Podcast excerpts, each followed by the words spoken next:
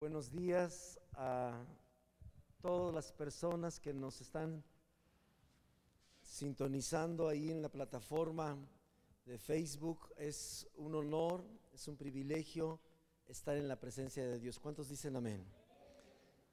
Si asistir a un concierto de un artista favorito es un privilegio, estar en la presencia de Dios no tiene nombre.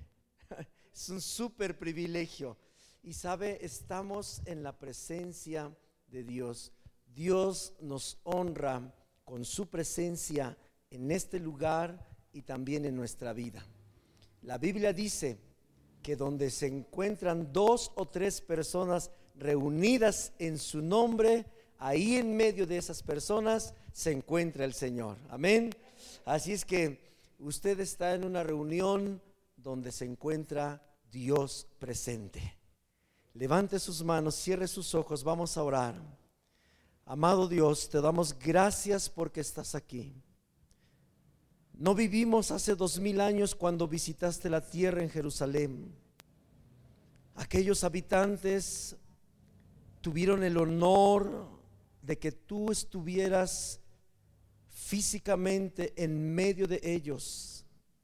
Pero nosotros creemos por la fe que así como estuviste visitando una región de una ciudad a otra, haciendo un milagro y haciendo otro, porque a donde quiera que tú ibas, anunciabas tu palabra, predicabas tu palabra, sanabas a los que estaban enfermos.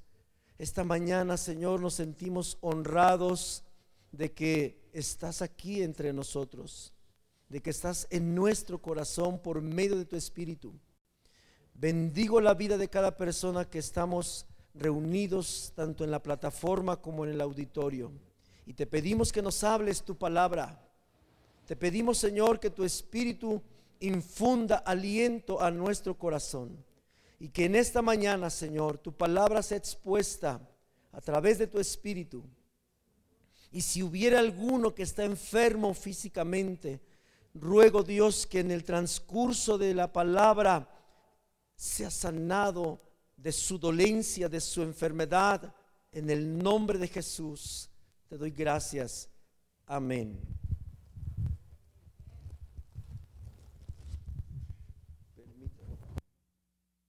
Ok, mis hermanos, quiero pedirle por favor que vaya conmigo a la Biblia. Hay un salmo que es el 27. Quiero compartir con usted uno, una palabra que está en el Salmo 27 y que sé que va a alentar nuestro corazón. Dios es un padre y una de las características de un padre es que un padre siempre cuida. ¿Está de acuerdo? ¿Cuántos son papás? Amén. ¿Y usted procura cuidar a sus hijos? ¿Procura cuidar a su cónyuge? Y algunos papás dicen que somos tacaños, pero no es cierto, cuidamos la economía. Los papás cuidamos, cuidamos muchos aspectos. Y sabe, Dios es un padre. Y esta mañana Dios quiere mostrarnos a través de su palabra cómo es que Dios cuida nuestra vida. El, el tema de hoy, el título del mensaje de hoy se llama así precisamente. Dios protege mi vida. Diga conmigo, Dios protege mi vida. ¿Y sabe de qué está hecha su vida? Por lo menos de tres áreas en las que Dios nos protege, que son las que en las que estamos formados. Un ser humano tiene cuerpo, tiene alma y tiene espíritu. Dios nos protege de nuestra integridad física Dios nos protege de nuestra alma, que tiene que ver con nuestros sentimientos, con nuestras emociones, con nuestro razonamiento. Dios protege nuestro espíritu de que no perdamos la carrera de la fe, porque se puede perder la carrera de la fe. Hay ocasiones que la fe se esfuma y más rápido que la quincena. Amén. Vaya conmigo al Salmo 27. Yo voy a permitirme leer en una versión que se llama Traducción del lenguaje actual. Escogí esta, esta versión de la Biblia para poder enfatizar algunas cosas importantes de cómo es que Dios protege nuestra vida. Si hay algo que el mundo nunca alcanzará a poder tener coberturas, hay seguros, hoy hay seguros hasta para los dientes.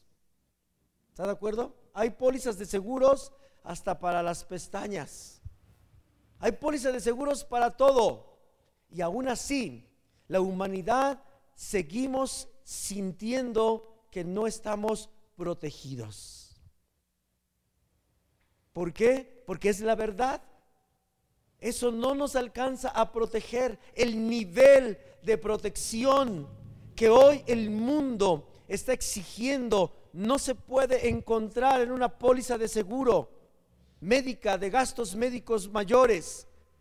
No, el ser humano necesita digerir otro tipo de protección, la cual no está en venta, la cual no tiene un precio económico, la cual Dios es el único que puede proporcionar este nivel de protección. Y la humanidad estamos gimiendo por esta protección.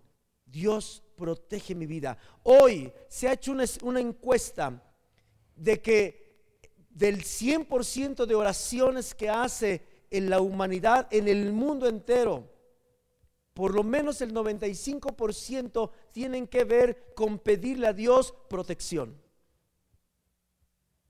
El 95% de oraciones hechas en el mundo, por lo menos en este año con la pandemia, están dirigidas hacia Dios en un tenor de pedirle protección.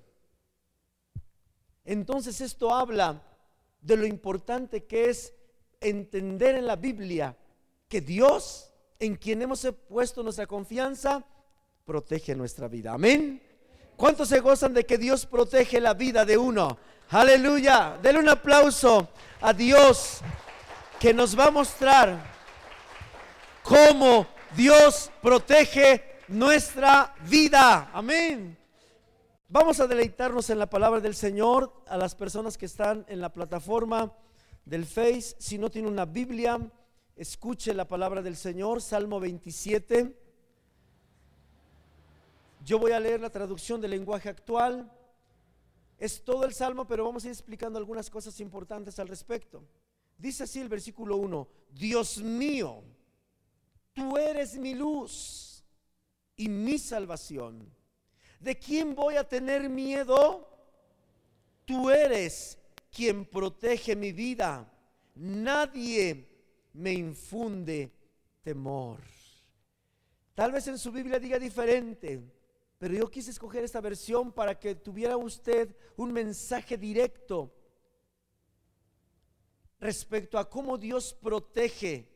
Número uno, saber de manera con una convicción profunda que solamente puede dar el Espíritu de Dios, de que verdaderamente Dios protege nuestra vida. Dios protege.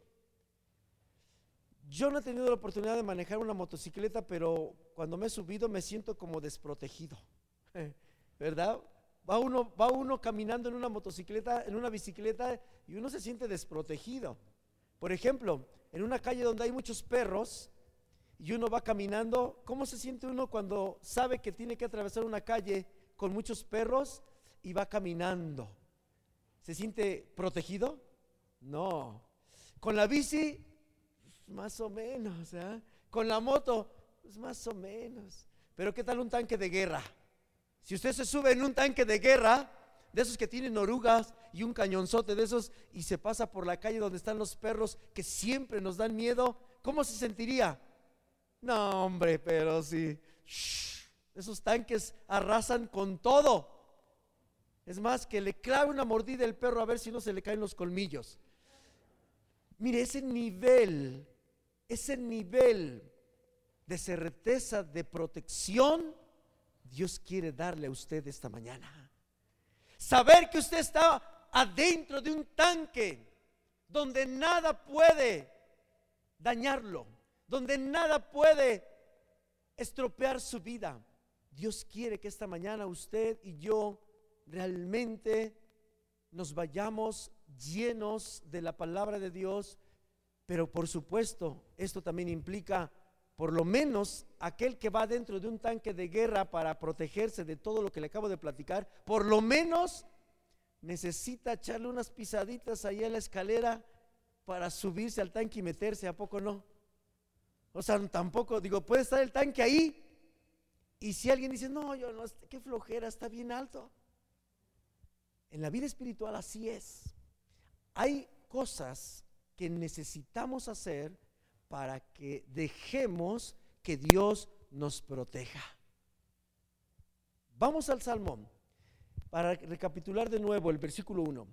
Dios mío, tú eres mi luz y mi salvación. La palabra luz en este capítulo 27 de Salmos y en la Biblia entera nos permite entender gran parte de lo que es la protección de Dios, la cobertura de Dios. Yo recuerdo cuando era muy niño que allá en la colonia donde yo vivía, de repente después de las 7 de la noche, cuando ya se ponía oscuro el cielo, empezaban a suceder un montón de cosas en la calle. Se empezaban a perder las llantas de los coches, bueno, las pedían prestadas y después ya no las traían. Empezaban a salir muchas personas a, pedir este dinero a las personas y tampoco no se los regresaban. Usted sabe a qué me refiero, ¿no? Se ponía fea la cosa. Y mi papá decía con los vecinos, pongan luces, pongan luces, cada quien saque una luz, un faro de su casa cuando comience la oscuridad. Y la gente decía, no, porque vamos a pagar mucha luz. Mi papá era policía y sabía algunas estrategias de espantapájaros. Entonces, pero después le hicieron caso los vecinos. Se pusieron de acuerdo y empezaron a poner luz. Llegaba la noche, prendían la luz.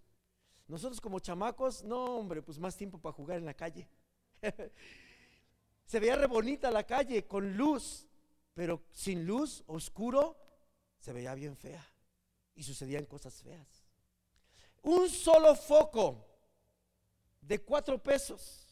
Bueno, creo que costaban menos en aquel tiempo. Un solo foco en cada casa vino a traer solución a un gran problema de inseguridad porque empezaron a disminuir totalmente muchos actos de esta naturaleza. La luz en la Biblia habla de una expresión de la presencia de Dios, de la palabra de Dios, de Dios mismo. ¿De dónde puede venir la protección? No hay amuletos, no hay guaruras, no hay pólizas de seguro que alcancen a echar fuera las tinieblas.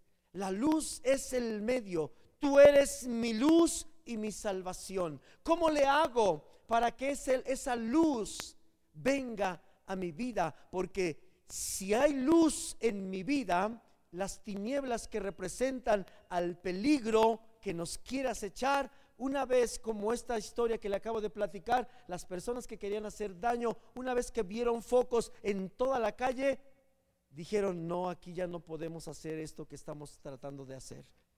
Porque la luz es parte de la naturaleza de Dios. Ahora, quiero pedirle pero fíjese cómo dice el versículo 2 como resultado, bueno, ni siquiera el 2, en el mismo 1, la segunda parte, dice, tú eres mi luz y mi salvación.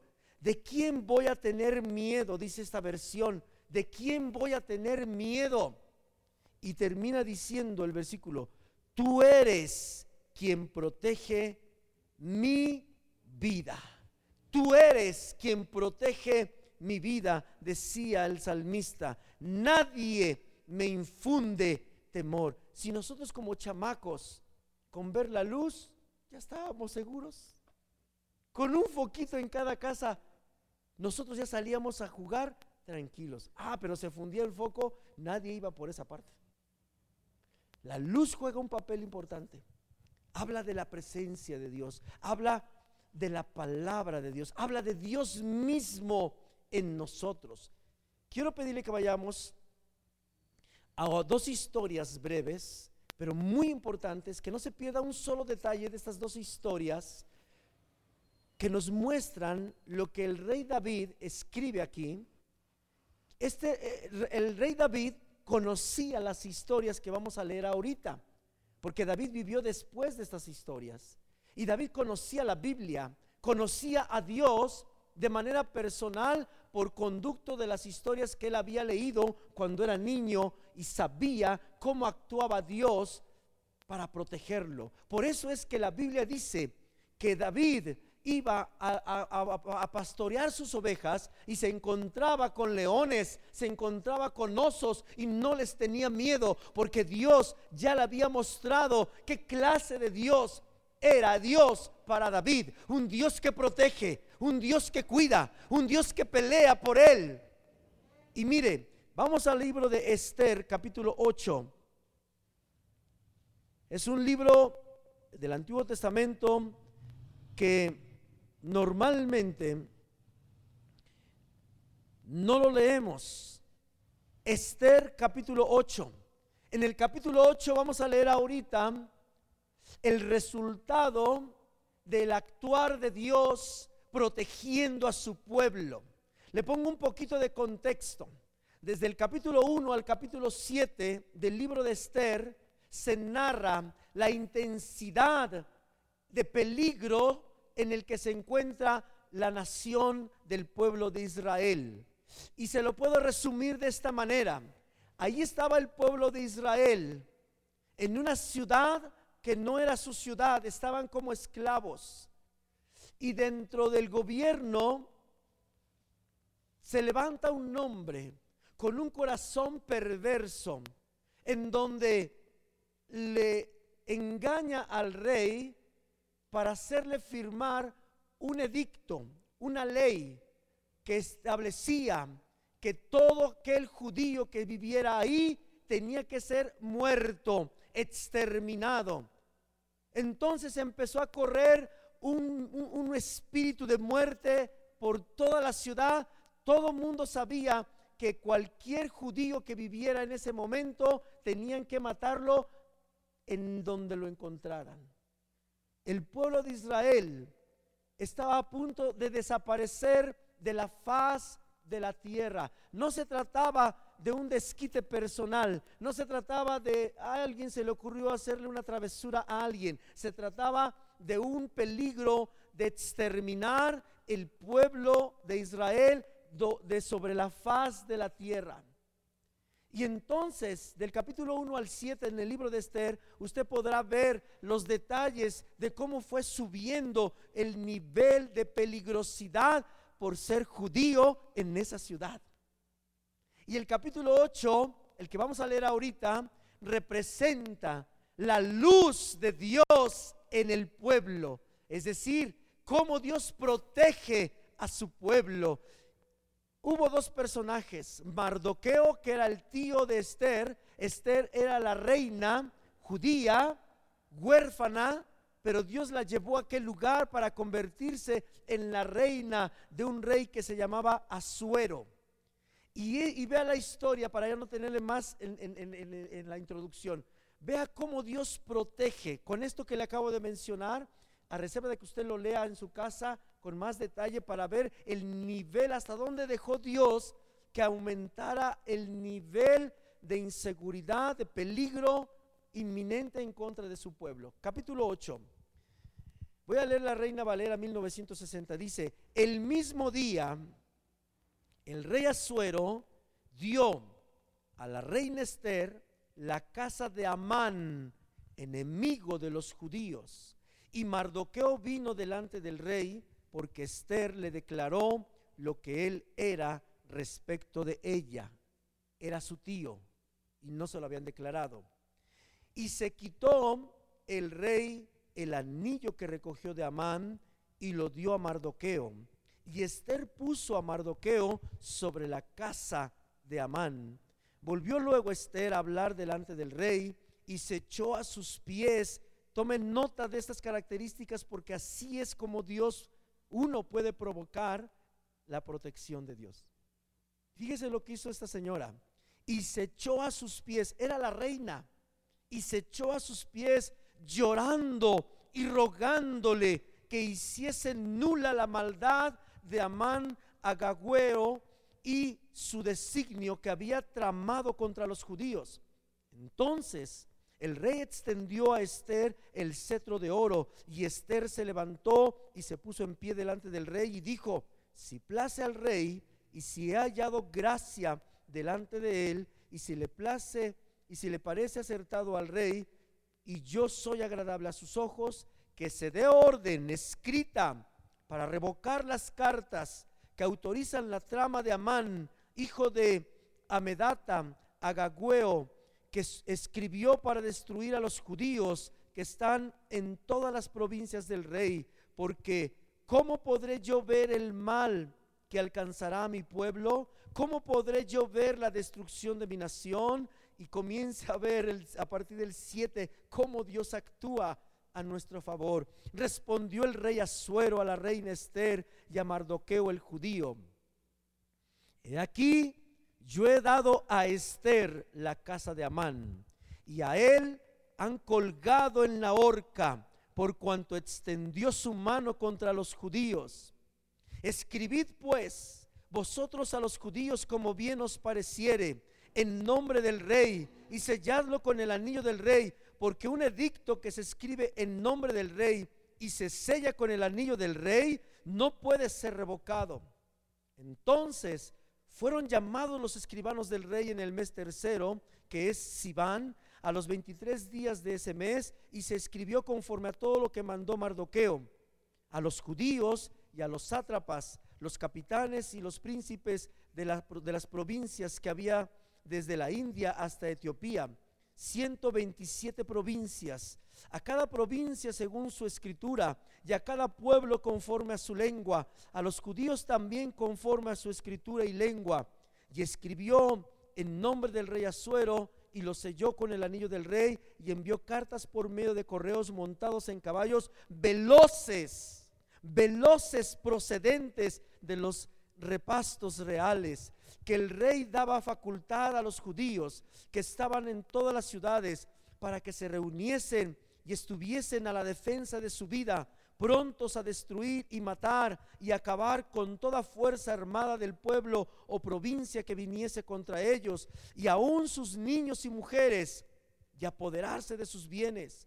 En un mismo día, en todas las provincias del rey Azuero, en el día 13 del mes duodécimo, que es el mes de Adar, la copia del edicto que había de darse por decreto en cada provincia, para que fuese conocido por todos los pueblos, decía que los judíos estuviesen preparados para aquel día, para vengarse de sus enemigos. Los correos, pues, montados en caballos veloces, salieron a toda prisa por la orden del rey, y el edicto fue dado en Susa, capital del reino.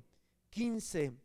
Para terminar, dice, y salió Mardoqueo de delante del rey con vestido real de azul y blanco y una gran corona de oro y un manto de lino y púrpura. La ciudad de Susa entonces se alegró y se regocijó y los judíos tuvieron luz y alegría, gozo y honra. Y en cada provincia y en cada ciudad donde llegó el mandamiento del rey, los judíos tuvieron alegría y gozo, banquete y día de placer. Y muchos de entre los pueblos de la tierra se hacían judíos porque el temor de los judíos había llegado sobre ellos. Es una historia larga, sí, pero es una historia que nos permite ver la actuación real de un Dios que protege nuestra vida. Quiero rescatar rápido de aquí cosas importantes. Yo no tengo duda de que esta historia sea real, verídica y literalmente pasó.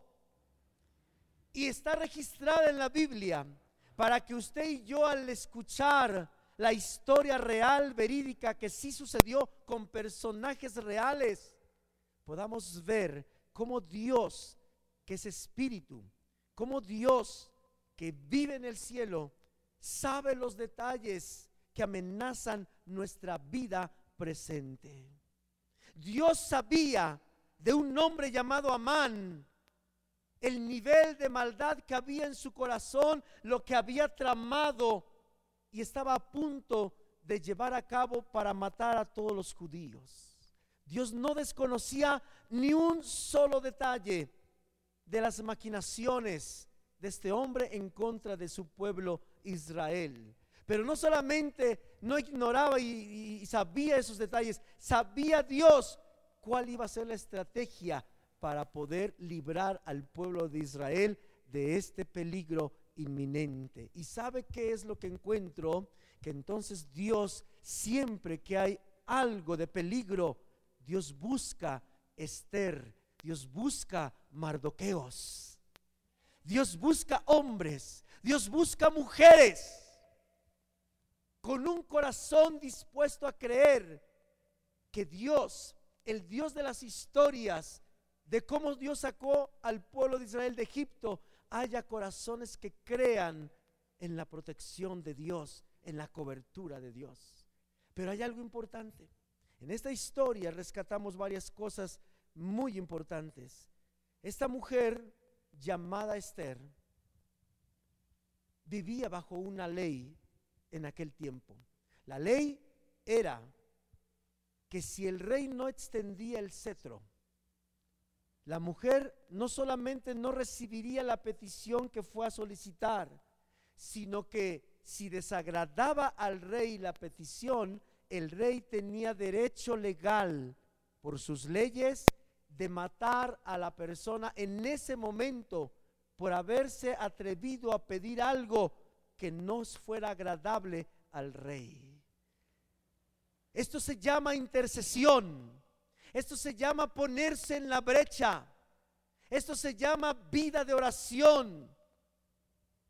Saber ponerse en medio de las circunstancias y aquel que puede librarlo de las circunstancias. ¿Por qué fue Esther a la vida del rey Azuero? ¿Por qué no se presentó con otras personas? Porque sabía que el rey en términos naturales era el único capaz de emitir una ley, un edicto firmado por su sello para poder librarlos del peligro. Cualquiera que desobedeciera un edicto firmado por el rey que dijera no le hagan daño a los judíos, moría en su lugar. La reina Esther sabía esto. Esto habla de tener una vida de intercesión, de ponernos en la brecha. Mis hermanos, todo, todo lo que estamos viviendo, no hay nadie, absolutamente nadie, ni organizaciones, ni medicamentos, ni, ni dinero, no hay recurso alguno que pueda librarnos de la amenaza del peligro en toda su etapa en la que estamos viviendo. No hay nadie, solamente hay uno solo. Y esta figura del capítulo 8 de Esther nos enseña claramente, solo hay un rey. La figura se llama rey. Y ese rey es nuestro Salvador, es Jesucristo mismo. Lo que hizo Esther es la figura espiritual que nos enseña a ir directamente al rey. ¿Y sabe cómo fue Esther? Dice que ella fue y se postró y le rogó y lloró y suplicó cosas que hemos dejado de hacer. Algunos hemos pensado que es mejor trabajar 24 horas para poder lograr tener una buena póliza de seguros médicos por si acaso. Algunos creemos que más vale tener acumulado ahí una despensa por si acaso. Algunos pensamos que más vale tener ahí las reservas por si acaso. Y el peligro va a pasar por encima de todo eso. Pero si nosotros vamos al rey, si nosotros nos presentamos la actitud correcta al rey, este es el tiempo, mis hermanos. Vean esto. El libro de Esther nos enseña que el peligro era nacional, mundial para ellos. El peligro no era de una persona, el peligro no era de una nación. Dice que eran muchas provincias. El peligro era global. ¿Les suena familiar? Hay un peligro global en el planeta. No es tiempo de buscar la protección individual. No es tiempo de que yo estoy bien y no me importa si tú estás bien. Dios te escogió como iglesia en este tiempo porque a través de ti, porque Esther representa, simboliza una iglesia una iglesia que sabe venir al rey. Una iglesia que sabe postrarse. Una iglesia que sabe llorar delante de Dios. No como un lloro de queja. No como un lloro de desesperanza. No como un lloro de que no tengo nadie quien me proteja. No, es un lloro de arrepentimiento. Es un lloro de súplica en el Espíritu para que Dios pueda mover su mano. Amén. Denle un aplauso a Cristo, mi hermano. Porque Él es el único rey. Él es el único rey. Cuando el rey habla, el universo obedece. ¿Se acuerda cuando Jesús se levantó el agua, los vientos en la barca con los discípulos? ¿Qué hizo Jesús? Le habló a los vientos. Hasta los discípulos dijeron, ¿quién es este hombre? Que aún los vientos y los mares le obedecen. Es que no hay cosa que Dios hable, hasta el mismo diablo tiene que obedecer. No hay nada sobre la faz de los universos creados que se escape de la orden de Dios. Lo más intenso, Job. Satanás quiso destruir a Job. Y Dios le dijo, te voy a dar chance, pero no toques su alma. No, el diablo no puede traspasar los límites que Dios establece. ¿Sabe cómo Dios protege? Cuando como Esther nos presentamos delante del rey. Es tiempo, iglesia, es tiempo de que la iglesia, como Esther, pongamos en riesgo nuestra vida y es que una vida de intercesión es poner nuestra vida porque te tienes que olvidar de ti mismo. Tienes que olvidarte de cuidarte tú y ponerte en la brecha como iglesia para estar clamando porque la amenaza es global y es a muerte. Esther nos enseña un gran principio. Corre a los pies de Jesús. ¿Hace cuánto tiempo no doblamos rodillas delante de Dios. Mire, le voy a compartir una visión que traigo ya de varios años, pero que en estos meses ha estado muy como, como cuando el agua hierve, que empieza a burbujear, usted ha visto. Y no me había atrevido a confesarlo, pero esta noche, perdóneme en este momento, ay, mi espíritu no puede retenerlo. Yo he visto en mi corazón muchas personas en la calle, en una gran área, dobladas las rodillas, y se ve como un campo blanco. Y cuando me acerco, puedo ver que son personas dobladas las rodillas con una camisa blanca y sus manos levantadas ¿Y saben qué están haciendo? Orando, cantando, adorando. ¿Y sabe dónde lo he visto? Aquí en la esquina de la avenida San José y avenida La Presa. En esa esquinita que usted ve ahí, que es un terreno gigantesco, donde la hierba ahí está, en ese campo gigantesco. Llevo años viendo esto. Y estos últimos meses he estado viéndolo más intensamente. Yo no sé si Dios nos vaya a poner de rodillas en ese campo con el único objetivo de clamar, de ser la Esther para este tiempo, para esta colonia, para este municipio, para tu vida, para tu familia. Ora, porque si es Dios, Dios te va a mandar y vas a estar ahí en esa esquina con tus manos levantadas llorando a Dios por la protección de tu vida, de tu familia, de tu colonia, de tu municipio, de este mundo. Dios está haciendo un llamado para entender cómo Dios protege. Y después de esto viene lo sobrenatural, mis hermanos. Después de esto sucedió que el rey Azuero extendió su cetro a la reina y le dio un cheque en blanco. le dio un cheque en blanco y le dijo, ok, ya Dios había trabajado en el corazón del rey Azuero y les dijo, caballeros, Mardoqueo, Esther, tienen carta abierta. Escriban el edicto en los términos como ustedes quieran. Lo que ustedes quieran, así va a ser la forma en la que yo voy a actuar para defenderlos. Y ellos escribieron el edicto. Y me encanta estas expresiones que leímos, que cuando terminaron de escribir el edicto a su gusto, a como ellos querían que escribiera el edicto, el rey simplemente puso su sello. Esto habla del nivel de intercesión. Dios te va a dar poder para interceder y Dios va a respaldar tu oración, tu intercesión, como lo hizo con Josué. Cuando dijo, detente sol, Dios honró esa oración. Oh, esto es increíble. Cuando llegamos a este nivel, entonces Dios comienza a actuar. Pero no termina ahí dice que le puso el sello en el edicto.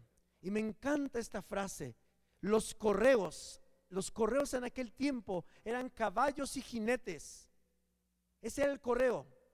Dice que terminando las cartas, aquí un detalle importante, dice que los escribieron en todas las lenguas y en todos los niveles de todas las personas que había en todas las provincias para que lo entendieran todos en su nivel donde estaban. ¿Sabe de qué me habla esto? De que cada uno tenemos una necesidad de protección diferente. Dios es tan hermoso que a través de ese pasaje nos enseña que lo que para una necesidad de otra persona puede ser insignificante, dice, ay, por favor, tú por un perro dices que Dios quiere que te proteja por un perro. Yo a mí, porque a mí me está, este, la enfermedad me está matando. Pero Dios dice, yo tengo protección para todas las lenguas, para todas las clases sociales, para todos los problemas, para todas las circunstancias, por chiquitos o grandes o medianos que parezcan, Dios tiene un edicto de protección sobre cada uno de nosotros. Pero no solo eso, dice que cuando estuvo la carta redactada, corrieron a toda velocidad los correos. O sea, Dios no se tarda. Dios no se tarda. Cuando Dios ve esto, una Esther, una iglesia que está orando, intercediendo, clamando, rindiendo su vida a Él, entonces Dios arma un edicto de cobertura, de protección, y entonces Dios no tarda y corre, manda a los ángeles que vayan como trueno, corriendo rápido, porque necesitan la protección. Su pueblo necesita la protección, su pueblo necesita la cobertura, la libertad. Y mire, llegaron, dice aquí, en un solo día, llegó a todas las provincias. ¡Wow! Ni el Internet es capaz de hacer eso. Porque hay veces que ni siquiera hay Internet en algunas zonas. quiero terminar. Hay otra historia con la que quiero terminar muy sencilla. En el libro de Éxodo, solamente algunos versículos. Así es que quiero pedirle a mis hermanos de, alabanza que me ayuden Pásenle, mis hermanos de alabanza. Quiero pedirle que vaya conmigo al libro de Éxodo, capítulo 14. Miren, a través de este capítulo, quiero dejar en su corazón las palabras de Dios que son la médula de este mensaje. En la historia de Esther podemos ver las palabras de Dios a través del rey Asuero, un hombre que no era judío, pero fue tocado por Dios. ¿De qué, de qué habla esto? De que la cobertura de Dios viene por Dios, pero puede utilizar gente externa para sentir su protección. Esto significa las medidas sanitarias, los gobiernos, etcétera. Azuero Son todas las cosas que Dios utiliza externas para que tú puedas tener una certeza de la protección de Dios. Es como el cubrebocas. Cada vez que usamos el cubrebocas, nuestro ser siente una sensación de protección. Y así, una vacuna nos hace sentir protegidos. Y etcétera. Ese es un nivel. Pero quiero hablarte de, esto, de este segundo nivel, que es el más importante. Dios es un Dios multiforme. Dios utiliza muchas maneras para proteger a su pueblo. Usó un rey, y ya le leí, ya vimos la historia, pero quiero que vea algunos versículos del capítulo 14 de Éxodo. La historia de cuando el pueblo de Israel va a cruzar el Mar Rojo. Capítulo 14. Solamente son algunos versículos que, que quiero mostrarle. Versículo 14, capítulo 14, versículo 1. Vea esto. Habló Jehová a Moisés. Moisés ya no es asuero. Moisés es un representante de Dios en la tierra. Es un profeta, un hombre escogido, un hombre santo, un hombre ungido por Dios. Es Dios mismo en la persona de Moisés a favor de su pueblo. El pueblo llevaba 400 años de esclavitud, clamando por un salvador, por un libertador, y Dios manda a Moisés. Moisés juega un papel importantísimo en la manera como Dios rescata a su pueblo. Era el portavoz de Dios en la tierra para hacerle saber al pueblo de Dios cómo los rescataría después de 400 años de esclavitud. Y vea, esta historia que representa sumamente algo importante para ser libertados y protegidos. Dice, di a los hijos de Israel que den la vuelta y acampen delante de Pi Jajirot, entre Migdol y el mar hacia Baal Zephon. Delante de él acamparéis junto al mar porque Faraón dirá de los hijos de Israel, encerrados están en la tierra, el desierto los ha encerrado. Y yo endureceré el corazón de Faraón para que los siga. Y vea esto. Y seré glorificado en Faraón y en todo su ejército. Y sabrán los egipcios que yo soy Jehová. Por un instante piensa en esto. No solo en términos de pandemia, no solo en términos de escasez financiera, falta de trabajo, no solo en términos de enfermedades. Dios ha preparado un escenario tan glorioso que Dios se va a glorificar alrededor del mundo, cuando nosotros, su iglesia, confiemos en que Dios nos protege, pero permite que avance el miedo, la inseguridad, todo lo que nos amenaza, pareciera que no tiene fin, pareciera que está cada vez más intenso, pareciera que no hay una solución, pareciera que todo va a terminar como se ve, en muerte, en destrucción, pero no es así, pero no es así. Dios está reservando el último instante para mostrar que Él es Rey de Reyes y Señor de Señores. Y seré glorificado en Faraón y en todo su ejército y sabrán los egipcios que yo soy Jehová. Y ellos lo hicieron así. Y fue dado aviso al rey de Egipto que el pueblo huía. Y el corazón de Faraón y de sus siervos se volvió contra el pueblo. Y dijeron, ¿cómo hemos hecho esto? De haber dejado ir a Israel para que no nos sirva.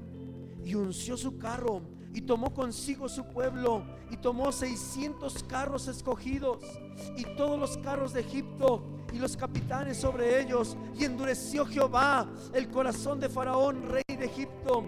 Él siguió a los hijos de Israel, pero los hijos de Israel habían salido con mano poderosa. Los hijos de Israel habían salido con mano poderosa. Y ahora quiero que vea en qué consiste la mano poderosa que protegía al pueblo de Israel. Porque la misma mano poderosa que actuó para proteger al pueblo de Israel de ese gran ejército, endurecido su corazón, dispuestos a matar a todo el pueblo de Israel, Dios lo libra. Y vea, Versículo número 10. El 9. Siguiéndolos pues los egipcios con toda la caballería y carros de Faraón, su gente de caballo y todo su ejército, los alcanzaron acampados junto al mar. Esta expresión es intensa. Saber que tus enemigos enfurecidos te alcanzaron en un punto donde no tienes salida. Enfrente está el mar y atrás está tu ejército enemigo con caballos. Tienes la enfermedad y no tienes seguro social. No tienes dinero, no tienes medicamento, no tienes nadie que te preste para comprar el medicamento ni para consultar a un especialista. Estás entre el mar y atrás te están persiguiendo y Dios está permitiendo que ese ejército siga avanzando con toda su furia y te alcanzó. Y te alcanzó. Pero ¿por qué Dios permitió que lo alcanzara? Porque Dios está reservando un momento de gloria para Él. Dios está reservando un momento de gloria para que tu protección, tu cobertura, le dé gloria, le dé honra y tú veas la salvación de Dios. Yo puedo ver cuántos mares se van a abrir hoy, cuántos mares se van a abrir y cuántos enemigos van a ser ocultados en ese mar por la mano poderosa de Dios en tu vida.